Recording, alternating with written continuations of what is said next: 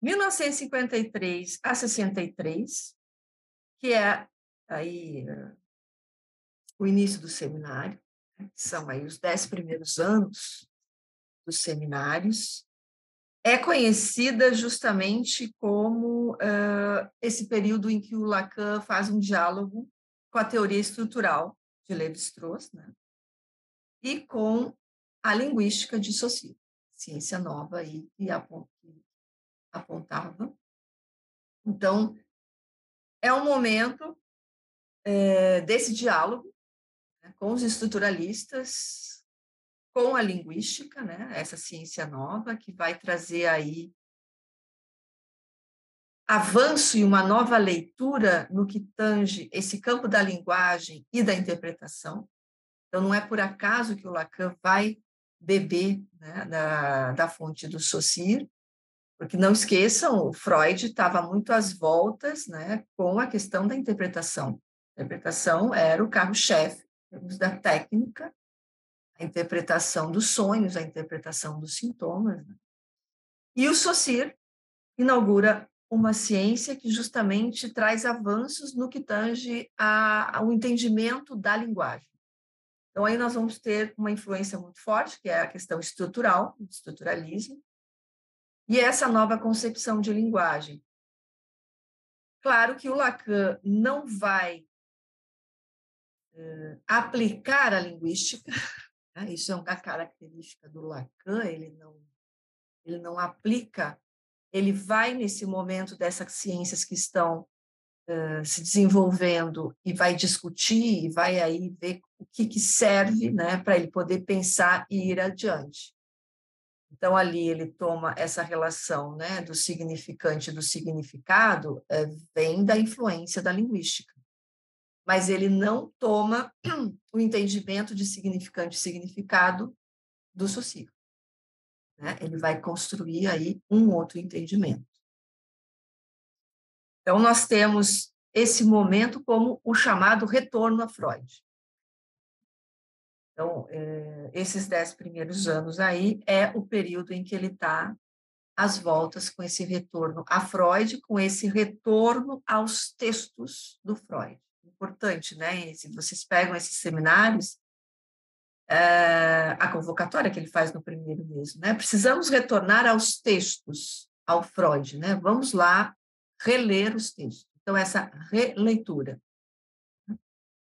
E ele não vai numa releitura de baba-ovo, no sentido, vamos lá, né, para reafirmar, mas é um retorno para poder avançar na psicanálise. Ou seja, o que, que tem ali nesse conceito que dá para a gente ir adiante? Então, é esse o retorno a Freud. Tá? Então, esses são basicamente os dez primeiros anos dos seminários. A partir do seminário 11, e que já aponta aí a partir do seminário 10, que é o seminário da angústia, mas é o seminário 11 aí que faz a a gente pode dizer a virada, um, que é os quatro conceitos fundamentais da psicanálise, nós já vemos aí uma é, reviravolta, uma, uma virada pode dizer. É no seminário, né, que no seminário 10, que é o seminário da angústia, que o Freud, que o Lacan, né, vai uh, começar a formalizar, vai começar a apresentar o conceito de objeto pequeno a. Que esse sim é um conceito lacaniano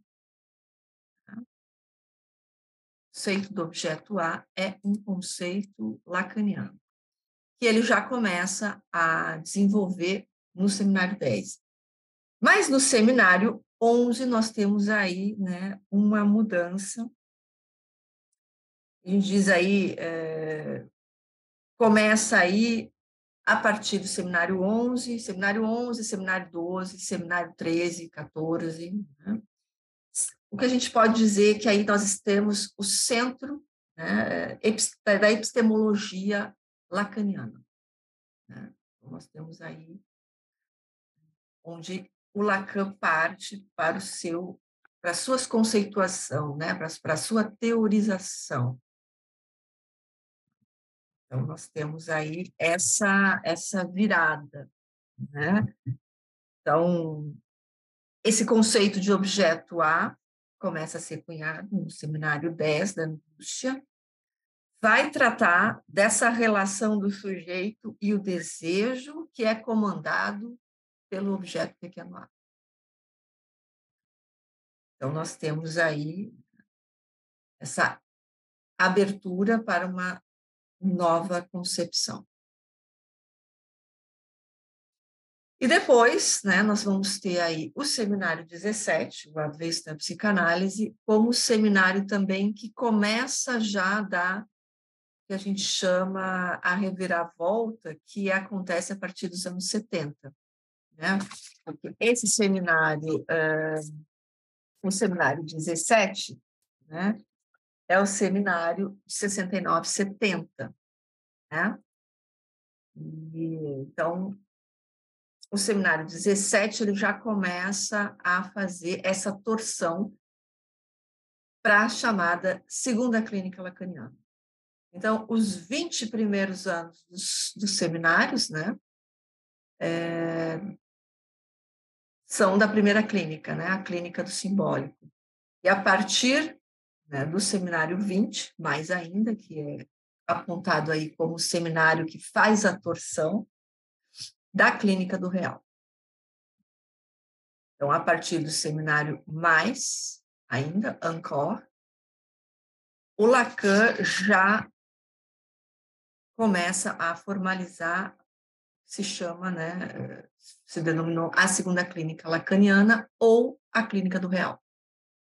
E dá para vocês entenderem como aquela divisão, né? Anos 40, 50, imaginário, 50, 60, simbólico, a partir dos anos 70, ele vai aí é, fazer a primazia do real. Lembrando que um, enquanto Freud constrói o aparelho psíquico né? Pensando já a segunda tópica, é, isso, super eu e eu, para poder aí é, demonstrar, né, como é que acontece o funcionamento psíquico, o Lacan propõe aí três registros, né? A articulação dos três registros, imaginário, simbólico e real. Então, a partir dos anos 70, é, diferente né? Até aí, o, o Lacan teve uma influência da linguística dos estruturalistas, não é? E a partir dos anos 70, nós temos aí uma reviravolta lógica em que o Lacan passa a buscar a lógica para poder aí formalizar, explicar como é que se dá o funcionamento psíquico. É, não que ele não tenha falado antes, não que ele não já não tenha, né? Os matemas já estão desde muito tempo, mas ali é onde ele realmente faz essa mudança, né? essa guinada e vai então fazer uma reviravolta lógica, que é inclusive uma reviravolta de direção de clínica, de, de direção de tratamento, né? na primeira clínica, na clínica do simbólico, nós temos ali um entendimento do, de, do, de como que se dá essa relação do sujeito né, eh, com o desejo e também a direção de tratamento. E a segunda clínica vai ser uma outra clínica. É uma outra clínica aí com outro entendimento de subjetividade, de sintoma, né? Tanto é que ele usa o termo sintoma, né? o santoma com TH, para justamente fazer essa diferenciação do novo entendimento de sintoma. E que com isso também vai levar a um novo, uma nova direção de clínica.